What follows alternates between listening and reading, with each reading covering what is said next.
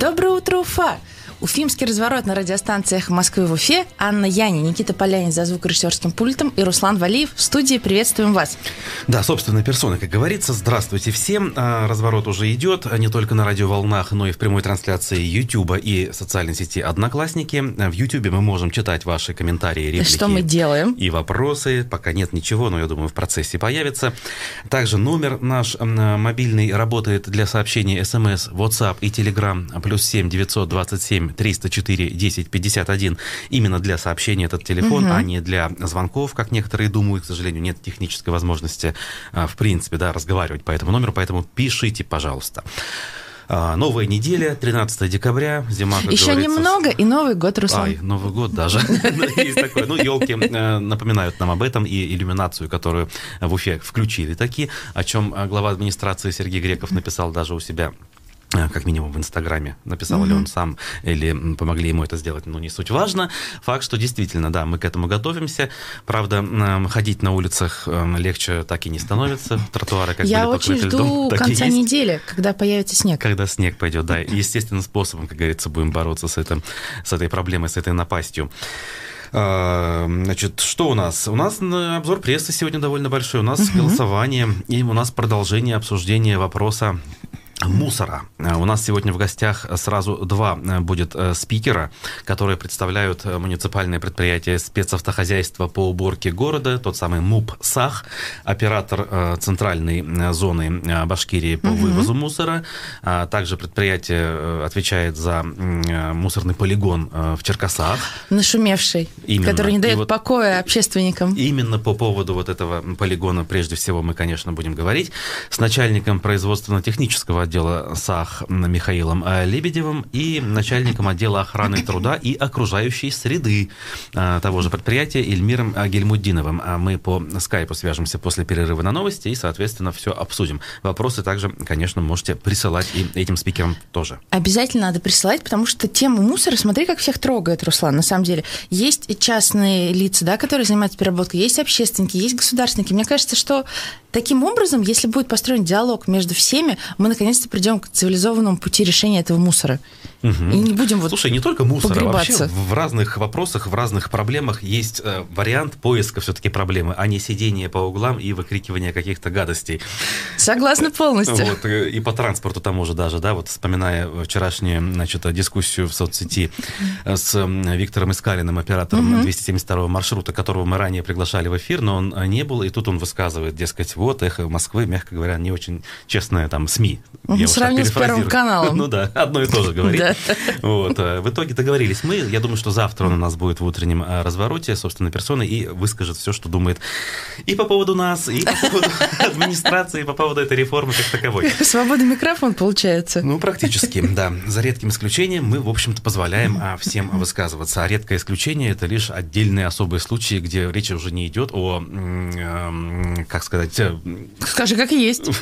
Речь не идет о цензуре точно, речь идет о каких-то таких вот вещах, которые уже не являются предметом разбирательства радиостанции, а являются предметом, не знаю, медицины. Вот так выражусь. Вот. Ну что ж, пора переходить к обзору прессы. Давай. Я не буду уходить далеко от мусора. МКСЭТ. В Башкирии готовится к раздельному сбору мусора на всей территории региона. Новую концепцию по сбору твердокоммунальных отходов в регионе будут разрабатывать в Башкирском аграрном университете. Mm-hmm. Да. Там, по словам министра природопользования и экологии Урала Искандарова, сейчас необходимость селективного сбора отходов закреплена законодательно. Поэтому в регионе внедряются современные технологии, направленные на раздельный сбор отходов и их переработку, что должно уменьшить объем захораниваемого мусора на полигонах. Цитата. «Совместно с научным сообществом мы сейчас разрабатываем концепцию по реализации первоочередных и долгосрочных мероприятий по развитию селективного сбора и инфраструктуры в сфере обращения ТКО».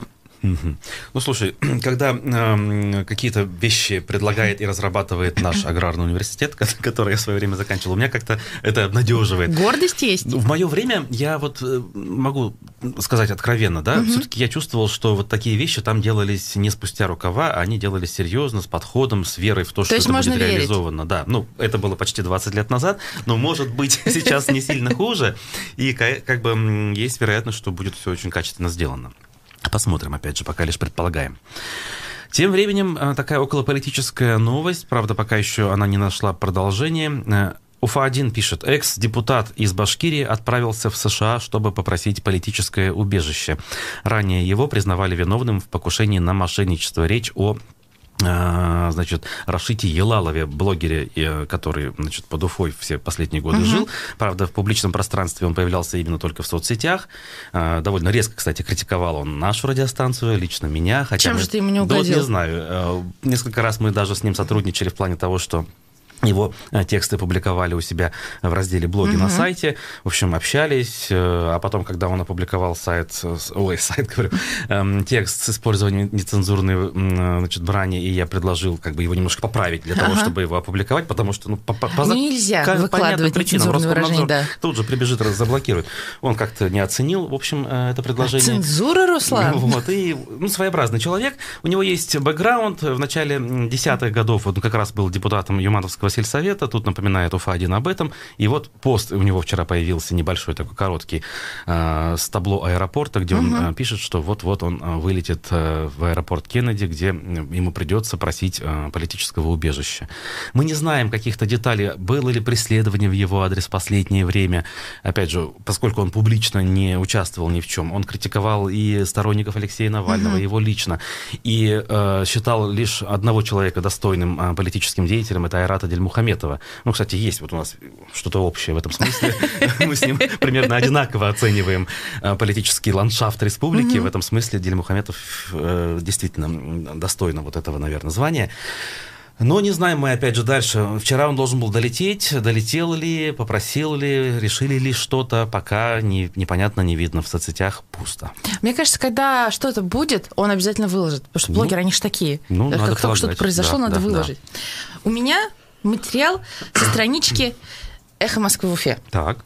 Испания передала России посредника, передававшего деньги от руководства строительной компании Су-10 армейским чиновникам за землю в центре Уфы. Давайте начнем сначала, да? Так. Есть такой Алексей Пригода, которого обвиняют в получении взятки в особо крупном размере. По данным следствия, в 11-13 годах он, будучи адвокатом генерального директора группы компании Су-10 Валерия Мансурова, получил от него взятку в размере 140 140 миллионов рублей за помощь в оформлении в аренду земельных участков в Уфе, находящихся в собственности государства. А речь идет о земельных участках Минобороны на улице Карла Маркса и в микрорайоне Затон общей площадью 13 гектар. Вот. И сейчас вот буквально на днях испанская сторона удовлетворила запрос об его экстрадиции. И его вместе с еще одним находящимся в розыске россиянином Валерием Коваленко будут доставлять в Москву под конвоем. Я также хочу напомнить, что когда их задержали в феврале, его жена Алексея Пригода подавала прошение к королю Филиппу испанскому, чтобы ну, его не выслали в Россию, но, видимо, прошение не удовлетворили. Ой, ну что ж, такая довольно э, богатая, наверное, история на события. Да. Где, кстати, она? А, у нас... Да, «Эхо Москва». Да, на, на прошлой неделе еще это вышло.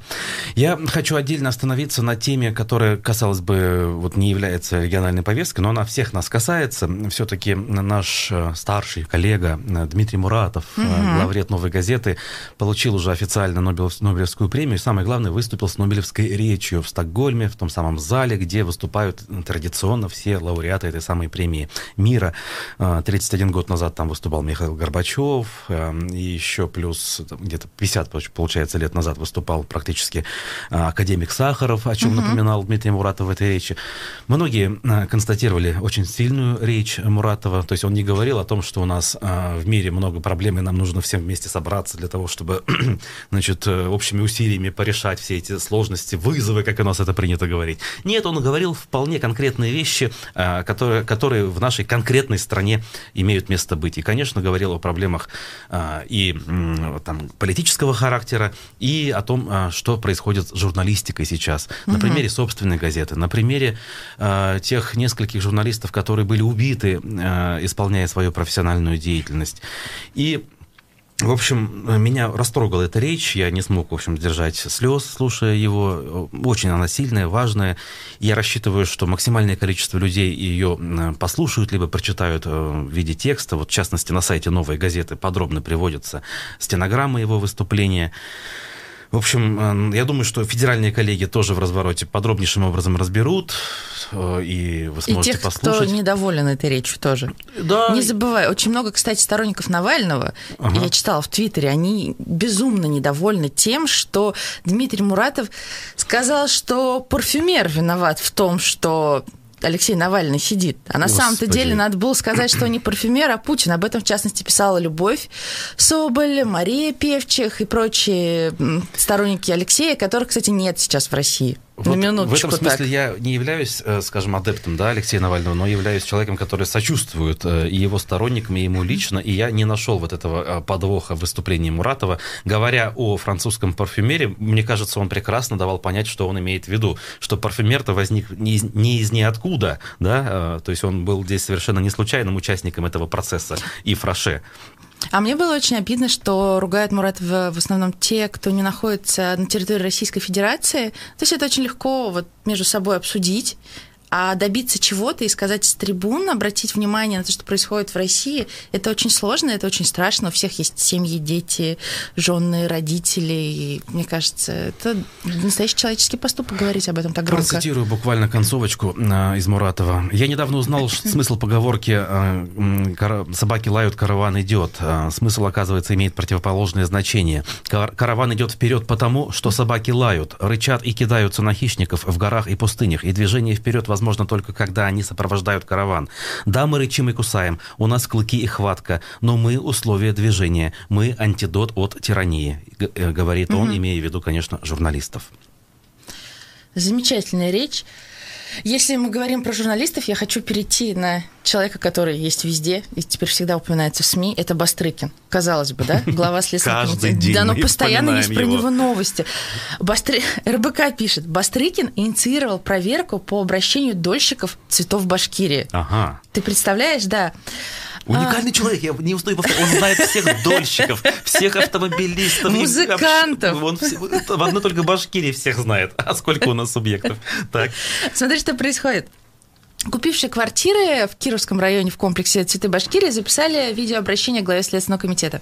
Они просят обратить внимание на их проблему. Возведение домов приостановлено, а застройщик признан банкротом. Ход проверки поставлен на контроль в центральном аппарате ведомства. Об этом сообщили в пресс-службе Следственного комитета.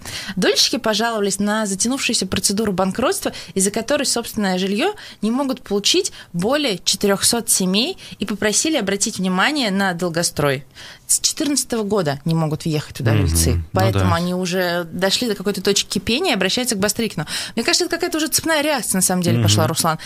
Это стало модно. Ну, понятно, да. То есть люди, у которых есть проблема, смотрят, ага, другие с проблемой обратились, а тот поручил что-то, а да, а давайте мы тоже. И зашевелилось, и значит, ага. у нас есть шанс. И как после этого Бастрыкин не будет всех подряд проверять, Руслан? Ну, скажи мне. Когда все к нему идут на поклон. Ну да, ну да. Кстати, он проверяет же не только вот э, такие обращения, но и музыкантов, там, да. того же Моргенштерна вспоминаем. А как раз вот сейчас в тему, на эту тему публикация есть в медиакурсети. В Уфе с организатора фестиваля «Новая Атланта» взыскали 93 тысячи рублей. Речь об одной из э, организаторов, организаторок, наверное, угу. правильно будет сказать, Ульяне Трегубчак. О том, что суд взыскал эту сумму, она сообщила в соцсетях. РФ-фестиваль состоялся в 2019 году, еще 11 декабря как раз ровно два года назад. Там было множество хедлайнеров, включая того же Моргенштерна. А, и вот цитата Трегубчак. «Нашей команде организаторов пришлось пройти через огонь и воду, чтобы оно состоялось. Мешать пытались все. Не буду углубляться, кто именно, опишу их так. Влиятельные консерваторы, противившиеся всему новому и молодежному нашелся местный маленький Бастрыкин, который попытался засудить меня аж на миллион рублей, якобы за то, что я плохо организовала безопасность на площадке. Судилось два года, за которые мне удалось сбить сумму выплаты до сотни тысяч рублей, которые сегодня мне пришлось заплатить. А вот даже уже об оплате идет речь. Там было небольшое ЧП, небольшая давка у сцены, и несовершеннолетний молодой человек в итоге с закрытым переломом правой ключицы со смещением оказался в 17-й больнице. Ну, то есть молодежь молодежь как-то себя в какой-то момент повела не очень, видимо, адекватно, э, весело, разнузданно, как это принято говорить. Вот. И организаторы оказались виноватыми в том, что плохо организовали безопасность. И вот. Знаешь, Руслан, я когда была сильно моложе, мы ходили в Огнев на рок-фестиваль, раньше такой был «Знай наших». Помню и там тоже его. вот это были слэм, все такое. Но нам не давали это делать, приходили такие гигантские охранники, просто вот так вытаскивали за шкирку и выносили. И вот сколько мы туда ходили, ни разу ни у кого не было никаких переломов. Ну вот слушай, да, наверное, есть способы избежать таких вещей, ведь у нас, э, не у нас вообще, а в целом в мире собираются и стадионы, Да. где сотни тысяч людей, и в принципе бывает так, что никто не страдает. А тут вот на Уфа-арене получилось вот так. Мне кажется, просто не хватило таких больших охранников, которые бы вот так выуживали. Ну да, особо как вариант, активных, и как всё. вариант. Ну, после этого, конечно, становится сложнее, наверное, думать о том, чтобы проводить какие-то вещи подобные в дальнейшем, потому что ты думаешь, опять же, Да, беды но не надо мне оберешься. или нет, да? Надо или нет, в конце концов, да. А, Значит, в той же а, медиа... А, нет, прошу прощения, это пруфы. В Башкирии жители села Кандры организовали сход против закрытия больницы. Тоже тренд последних двух лет. У нас постоянно идет сокращение. И вот в Кандрах, это крупный довольно поселок, там а, была больница, и жители собрались. Кстати, тут прямо их много, за сотню, хорошо, прям за сотню на фотографии. И они, в общем, требуют оставить все как есть, как- и везде. Мне кажется, что когда это маленький населенный пункт, где люди друг друга знают, они проще выходят и объединяются, отстаивают свои интересы, чем в большом гигантском городе, грубо говоря, как Уфа, где все живут разнозенно, и моя хата с краю, ничего не знаю. Мгм. Да, да, подтверждаю. У меня есть коротенькая такая хорошая новость, э, что в Башкирии дан старт строительства еще двух ковид-госпиталей. О, в как- как же Сибае без официальной и хроники, да. Туймазах. Ну, Ну, конечно. это хорошо. На самом деле, мне кажется. Об этом, собственно, сообщил сам глава Башкортостана Ради Хабиров. Э, Он дал старт. Э, Решение было принято в октябре текущего года, но вот сейчас начинают строить. Посмотрим, Ну, что получится из этого. уже январь, конец января, по-моему, это дата запуска этих госпиталей. Ну, тут, как говорится, вот с одной стороны, вроде это круто, с другой стороны, хочется, чтобы они открылись и пустовали. Ну, в том смысле, чтобы ковид все-таки закончился или хотя бы пошел на сильный спад, и к минимуму, к лету уже полностью мы бы забыли историю с масками. Говорю я и особо не верю в то, что говорю. А, Да понятно, никому не охота уже так жить. И, Давай. значит, кстати, буквально через секунду, кстати, проголосуем даже, наверное, продолжение этой темы, а пока я лишь еще один материал а, обозрю. Значит, Башинформ. Вот по следам происшествий, которые у нас в выходные были, страшное ДТП случилось в Уфе. Наверняка многие видели ви- а, значит, фото и видео с места происшествия.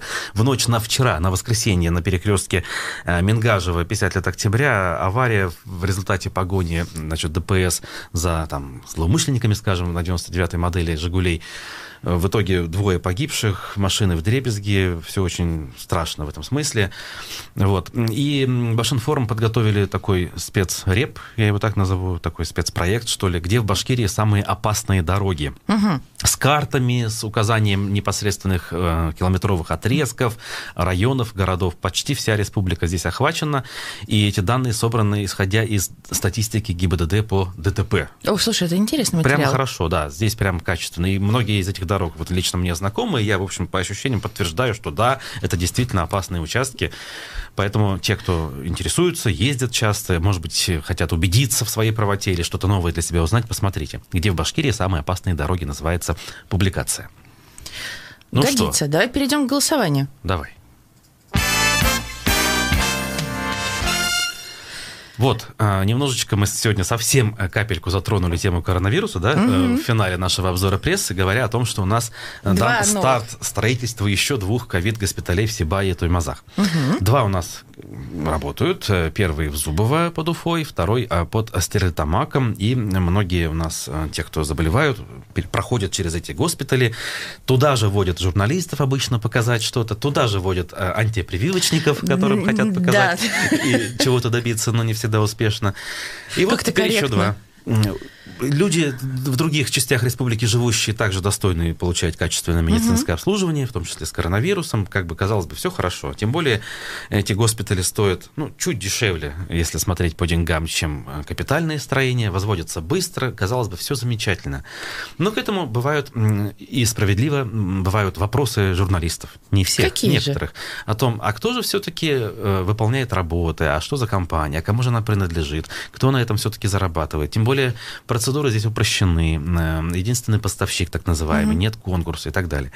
Вот. Эм, кто-то говорит, что за эти деньги можно построить, может быть, чуть дольше, но капитальное сооружение. Э, каким путем пошли, например, в Татарстане, в Казани. И, насколько я знаю, уже закончили, начали строить условно год угу. назад, а теперь уже сдали.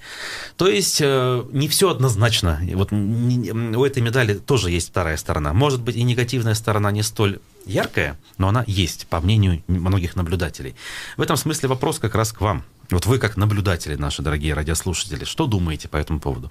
Вы полностью приветствуете сооружение таких э, быстро возводимых ковид-госпиталей вот на данном этапе? Это все правильно, это хорошо. Вот прямо молодцы наши руководители, что таким путем идут. Если вы поддерживаете, то ваш телефон 262 72 47. Если вам это не нравится, вы осуждаете такой подход, то 262 72 48. Голосование. Процесс пошел. Итак, если вы полностью приветствуете, поощряете, ну, мысленно хотя бы, да, хвалите и считаете, что это очень дальновидно, грамотно, эффективно строить быстро возводимые ковид-госпитали в республике, и то, что у нас еще два появится, это признак, э, в общем, профессионализма, такого э, дальновидного подхода, то ваш телефон 262 72 47. Если вам кажется, что это имеет, наоборот, признаки, я не знаю, там, чуть ли не коррупции, угу. да, э, то ваш телефон 262 72 48. Знаешь, Руслан, я скорее с первыми проголосовавшими, потому что у меня свекор лежал в ковиднике в Зубово. Так. И я так рада, что мы болели в апреле, когда были места. Потому что уже потом, когда заканчивались места, это было страшно, и вот он астматик, его бы не вытащили без специализированного ковид-госпиталя. Ему там, кстати, понравилось. А, ну, ведь эм, под ковид-госпитали оборудуются койко-места в обычных больницах, может быть, и в другом месте? Нет, но... мне кажется, что вот ты даже чисто психологически, когда понимаешь, когда ты едешь в специализированный отдельно ковид-госпиталь, для болеющих гораздо спокойнее. Ну, в общем, да-да, я понимаю, о чем ты говоришь. Я слышал не раз. А, люди как бы с сожалением говорили, вот меня в ковид-госпиталь при восьмой больнице везут, а не в Зубово. Да, например. потому что ага. считают же, что там э, лучший персонал, э, лучшее угу. оборудование, все новое, классное, более квалифицированное.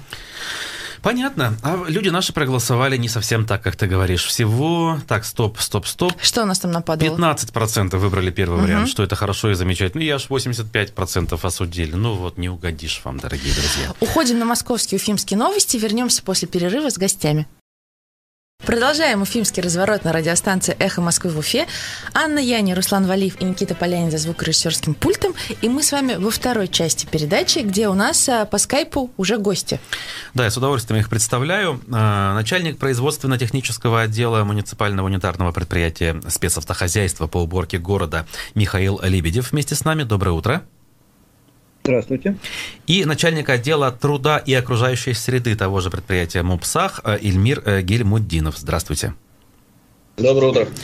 Что ж, а, мы очень рады, что а, с вами сегодня а, пообщаемся. Да. Тема большая, мы ее в последнее время обсуждаем, разные мнения звучат, но главный ключевой вопрос сейчас, по крайней мере, это будущая судьба полигона в Черкасах, то ли ему быть, развиваться как-то и бороться с тем накопленным вредом, то ли все-таки его полностью нужно вывести из оборота и начать что-то новое делать. И новое у нас пока альтернатива одна, по крайней мере, из тех, что звучит. Это Благовещенский полигон, регион Капитал и прочее. То есть сторонники той и другой идеи у нас уже были. Там Сергей Жуков выступал э, в пользу, значит, сохранения Черкасов. Угу. Э, Безносиков из Благовещенска говорит, что, значит... Э, там не осталось места уже. Там не осталось места. У вас мнение, я так полагаю, есть по поводу того, что Черкасы можно развивать. Если я правильно говорю, подтвердите и дальше обоснуйте свою позицию. Да, вот э, поводом обратиться к вам, собственно, послужили два момента – действительно, сейчас э, в социальных сетях бурно развивается э, вот этот вопрос, что же будет с полигоном, в каком состоянии сейчас и какое у него будущее. Ну и второй вопрос, это, конечно, вот мы хотели дать ответы на те выступления, ну, типа вот гражданин Безносик, который задавал. Вот. Поэтому хотели бы открыто, доступно для всех объяснить суть проведения реконструкции полигона, который мы планируем. Так вот как раз да, ну, давайте. давайте к сути, ага. Э, суть реконструкции заключается, в общем-то, довольно просто из двух частей. Это мы должны из, полностью изолировать накопленную часть отходов. А накоплено сейчас у нас порядка 9 миллионов кубических метров. Это начиная с 69 года по настоящее время. Вот. И значит, как же дальше нам эксплуатировать этот э, полигон? Э, вот очень важный момент – это э, полная изоляция отходов накопленных. Что она из себя представляет? Э, значит, проектом предусмотрено, э, ну, поскольку э, полигон этот 9 миллионов уже никуда его не перенесешь, поэтому, значит, надо же с ним что-то делать. Суть реконструкции заключается в полной изоляции сверху герметичной мембраной – то есть mm-hmm. что, что нам дает мембрана? Мембрана полностью изолирует вот это тело отхода. В результате атмосферные осадки в виде снега, дождя в тело полигона попадать не будут. Значит, сверху пленки будет э, большой слой э, грунта, порядка двух метров. Э, с биологической рекультивацией это посадка там специальных кустарников. И, и вот эта пленка, значит, что происходит под пленкой, будет происходить? Ну, основных у нас два таких важных фактора, из-за полигон, почему полигон могут оказывать вредное воздействие, это образование газа метан и uh-huh. образование фильтрата. Значит, накрывая вот это тело вот этой герметичной пленкой, значит, мы э, полностью изолируем его от влаги. Что такое метан? Метан – это анаэробное разложение отходов, но в основном это жиросодержащие отходы при определенном наличии влаги. Не будет влаги, не будет метана, не будет возгораний. Вопрос решается очень просто. И второй момент, значит, фильтрат. Фильтрата тоже не будет, потому что он туда попадать не будет в тело полигона, он будет просто скатываться по поверхности, э, э, водоотводные канавы, и оттуда попадает на очистные сооружения. Очистные сооружения серьезные, они обеспечивают качество сточных вод до рыбхозяйственного значения и, в принципе, могут скидываться на рельеф. Угу. Это основное. Интересно, мне приходилось видеть э, рекультивированный э, полигон в Соединенных Штатах. Сверху вообще было гольф-поле. Э, и это Ничего было себе. По, все, по всем сторонам это было изолировано и выглядело симпатично. То есть у нас гольф, я так понимаю, не планируется, но зеленое насаждение как минимум, да? Планируется, насаждения будут, да, совершенно ага. верно. Смотрите, э, по поводу накопленной части более-менее ясно. А, подождите, не, совсем ясно. А на какие деньги? То есть это э, МУПСАХ непосредственно самостоятельно планирует делать или с привлечением какого-то финансирования?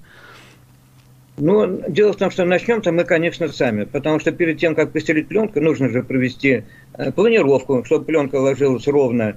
А вообще, конечно, затраты большие, и, в принципе, планируется привлечение инвестиционных денег.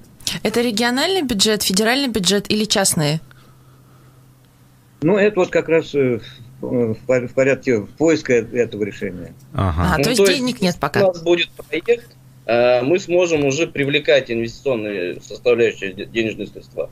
А если проекта не будет, естественно, никому и дела не будет на данный полигон, на данное, э, получается, тело, которое в данный момент эксплуатирует. Угу. Так, э, это первая часть, да, значит, э, вопроса, проблемы, скажем так, рекультивация накопленного вреда. А дальше как быть? Есть мнение, что как бы полигон переполнен и нужно его все-таки уже забрасывать. А есть мнение, что там есть территория, которая позволит еще чуть ли не 30 лет работать. Вы что думаете по этому поводу? Да, вот по этому поводу тоже хотели бы дать разъяснение. Значит, кратко цифры. Э, площадь полигона составляет 102,8 гектара, но в настоящее время под отходами только 48, ну, чуть меньше 50. Вот представляете, сколько там еще территории осталось? То есть половина свободна? Ага. Да, да, половина даже больше. Э, дело в том, что полигон же образован на территории бывших мазутных ям, ага. которые в которых хранились нефтешламы от перерабатывающих заводов. Вот эта вся территория пока свободная. Там основная масса уже этих, этих нефтешламов, она уже убрана, там осталось совсем немножко. И вот э, положительная сторона вот этого проекта как раз заключается в том, что все вот эти бывшие ямы, они будут обезврежены, будет проводиться санация, естественно, и вот все эти последствия плохие, они будут убраны. То есть экологический ущерб, который был вот э, за все эти года нанесен, э, он будет э, практически весь э, исчерпнут. То есть, и, соответственно, и вот рекультивационная часть, она, мониторинг будет постоянно производиться, то есть не выбрасываются ли какие-то газы, там, а, фильтрат ли не образуются. То есть течение 30 лет еще будет э, контролироваться полностью, полностью э, мониторинг э, окружающей среды. Угу. А, я, конечно, тут небольшой специалист, но опять же, вот по наблюдениям да, своим, понимаю, что существующая часть полигона, она все-таки по очень старым стандартам формировалась. Ну, условно говоря, вывозили в котлован и складывали. Теперь остается только сверху накрыть. Будущая часть, если все-таки проекту будет дан зеленый свет, как будет реализовано? По тому опыту, который, опять же, сужу вот по зарубежному, сейчас вырываются котлованы и сразу снизу, значит, обрабатываются вокруг э, герметичной, там, я не знаю, подпоркой, стеной и так далее. Да-да-да, соответственно, вы правильно говорите. Там, получается, вырывается котлован, а, стелится геомембрана, для того, чтобы весь отход, который будет потом складироваться, Э, никак не контактировал с землей. То есть э, с грунтом, который, соответственно, э, экологического вреда никакого не будет. Плюс стелятся там, получается, трубы, которые будут отводить весь, а, все, все жидкие отходы, то есть это фильтрат, который будет образовываться, и, соответственно, стоки, и все это будет, опять же, на очистные сооружения подаваться, и все это будет очищаться. То есть здесь по последним технологиям, по новшествам э, будет э, производиться именно такая работа по, э, получается, будущем угу. на новом а вот где гарантия, что э, накопленный ущерб э, со старой части полигона не будет э, просачиваться, скажем, через нижнюю часть, через грунты, я не знаю, в воду, в почву и так далее, там какие-то вредные вещества. В итоге в результате химические реакции, вот тот же, я не знаю, без носиков говорит там про диоксины и прочее. Да, вот по поводу, ну, во-первых, по поводу диоксинов это отдельная тема. Э, по поводу э, просачивания фильтрата, это вот чуть позднее. Значит, по поводу диоксинов. Вот э, тот же самый гражданин Безносик постоянно говорит диоксины, диоксины, но не привел ни одного документа, ни одной цифры. Что же с диоксинами? Мы, в отличие вот, от Безносикова, э, дело в том, что в Уфе существовал э, научно-исследовательский экологический центр, так называемый диоксиновый центр. Мы, естественно, воспользовались этим, обратились, э, приехала к нам лаборатория и провела анализы на наличие диоксинов. Значит, э, что выявила эта лаборатория? Значит, э, диоксинов на полигоне ровно столько же, сколько, в общем-то, и везде в окружающей среде. А конкретно 30 пикограмм на кубический метр. При э, норме европейского стандарта 100 пикограмм. То есть на полигоне, в принципе, э, диоксинов находится в три раза меньше, чем по европейскому стандарту. И дополню, вот во время на общественных слушаний, где был без носиков, и на круглом столе, получается, Министерство природопользования – Э, данный документ был передан Безносикову, э, хотя он говорит, что там диоксин, диоксин. Мы ему доказали показали, что э, диоксинов в три раза меньше, по, меньше, чем европейском. Ну ладно, с Безносиковым, смотрите, я вот как просто человек-гражданин рассуждаю. У нас люди многие годы, да и сейчас до сих пор еще не все, мягко говоря, сортируют мусор. И даже батарейки, аккумуляторы и прочие содержащие тяжелые металлы предметы выбрасывают в общий мусор, который попадает в итоге туда. Ведь это тоже вред. Это не диоксины пусть, но тяжелые металлы. Вот э, тоже риск есть. Или я ошибаюсь? Да, вы, нет, вы абсолютно правы, конечно. Э, дело в том, что на полигоне, вот, ну, надо сказать э, немножко нормативку, Вообще все отходы делятся на пять классов. Первый – это чрезвычайно опасные, пятый – это практически неопасные отходы. Значит, согласно всем инструкциям, на полигоне допускается размещать четвертый и пятый класс и 30% третьего класса, умеренно опасные. Мы, зная вот такую ситуацию, мы уже, ну не знаю, много уже, но больше 10 лет э, от третьего класса опасности отходов вообще отказались. На полигон поступают только отходы четвертого и пятого классов опасности. Ну а если кто-то из непорядочных даже выкинет батареек, ну, видимо, это все же процент будет маленький. Хотя у нас на входе на полигоне ведется э, контроль качества завозимых отходов, то есть оттуда отсекаются те отходы, которые запрещено размещать, ну, допустим, шины, аккумуляторы, там, ртутные лампы и так далее. То есть такой входной контроль ведется. А, то есть ну, весь его... поступающий мусор, какой-то грубый хотя бы контроль проходит? Да, тоже хотел спросить, как это происходит? Ну, во-первых, на входе. Если это, конечно, машина открыта, у нас стоят камеры наблюдения, и мы видим э, состав отходов сверху. Если, конечно, приходит машина, ну, типа мусоровоза с закрытым кузовом, то наверху стоит э, работник полигона, который при, во время выгрузки значит, ну, ведет контроль. Что же, Визуальный. Там, и в ручном да, режиме, в случае чего, э, изымается, я не знаю, аккумулятор выброшенный большой, например, да? Либо изымается, либо машина полностью разворачивается и не пускается на полигон. А, а такое бывает, Просто да? я пытаюсь понять, как это в жизни. А как, значит, оператор мусоровоза, э, находясь у контейнерной площадки во дворе, может понимать, что там? Он просто... Ну да, он же просто, она подцепляется, ну, загружается, все, закрывается, все видели, он как едет. это происходит, да. да. Вот смотрите, вот у нас был в том году такой случай, э, в контейнер, получается, попали э, ртутные лампы. Так. Просто-напросто оператор посмотрел, увидел, что ртутные лампы, и он данный контейнер не стал загружать уже в мусоровоз. И все, то есть э, прецедент был создан, фотографии были по показаны, и э, данный контейнер просто-напросто уже управляющая компания они убрали и очистили от именно от этих э, ртутных ламп. Скажите, То а... есть этот момент уже на, на, на месте погрузки уже оператором отслеживается, контролируется. Сложно, конечно, представить, что весь объем можно отследить, учитывая количество машин, учитывая, что тот же САХ обслуживает даже не только город, а огромную часть республики. Не знаю даже. А... Ну, смотрите, да. еще вот, э, извините, я вас перебил, да, у нас такой момент уже полигоном э, требуется, вы, как вы знаете, сортировочные комплексы. Так. А, Ага. Вот сейчас нашим Да. проектом сортировочный комплекс заложен. И он заложен на весь объем, который поступает именно а, на полигон. То есть у нас сейчас порядка там 400 тысяч тонн, да, а, мусоросортировочный комплекс у нас на 600 тысяч тонн заложен. Это То в есть, год. э, будет, да, да, это будет строительство нового мусоросортировочного комплекса, который именно будет отслеживать, контролировать, чтобы вот данные элементы там типа батареек, типа ртутных ламп не попадали именно на тело полигона. Мгм. А скажите, пожалуйста, как встретили местные жители вот эти ваши предложения? Вы же с ними встречались? Да, конечно. Мы же вот говорим, что у нас, э, в общем-то, наша политика, она открытая и доступная. Э, Поэтому вот э, у нас 3 декабря проходили общественные слушания, а до слушания мы провели еще два круглых стола. Э, Первый круглый стол мы провели в Министерстве вот, природопользования и экологии, а второй круглый стол провели в самом поселке Черкасы. Мгм. Собрали депутатов, собрали жителей и простым популярным языком объяснили и показали, э, что же у нас это самое, что представляет из себя реконструкция. И вы знаете, жители единодушно поддержали э, наш проект. Единодушно. Мало того, сказали даже, реализуйте его побыстрее. Мгм. Да, так. Вот все-таки возвращаясь к главной теме, а, это перспективный раздельный сбор, что ли.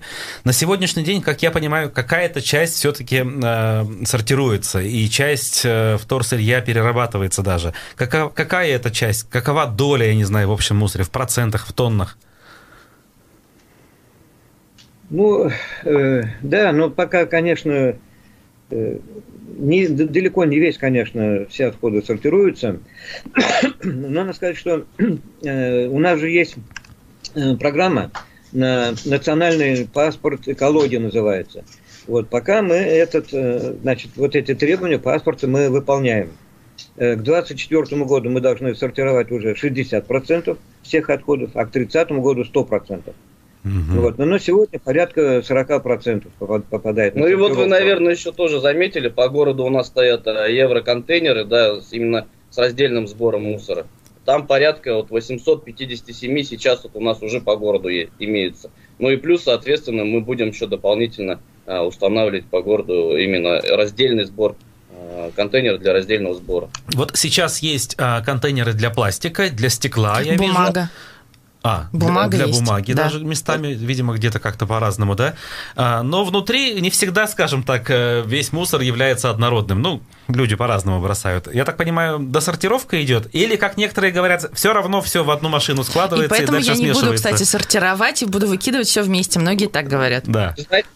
Сортировка идет. То есть у нас, получается, есть комплекс, э, куда это все привозится и досортировывается обязательно. То есть 100% э, проходит э, дополнительная сортировка вот всего поступающего отхода. То есть можно сказать всем слушателям, что вот эти контейнеры для раздельного мусора, которые стоят по всему городу, туда можно выкидывать раздельный мусор, что оно действительно рассортировывается как надо. Естественно. Конечно.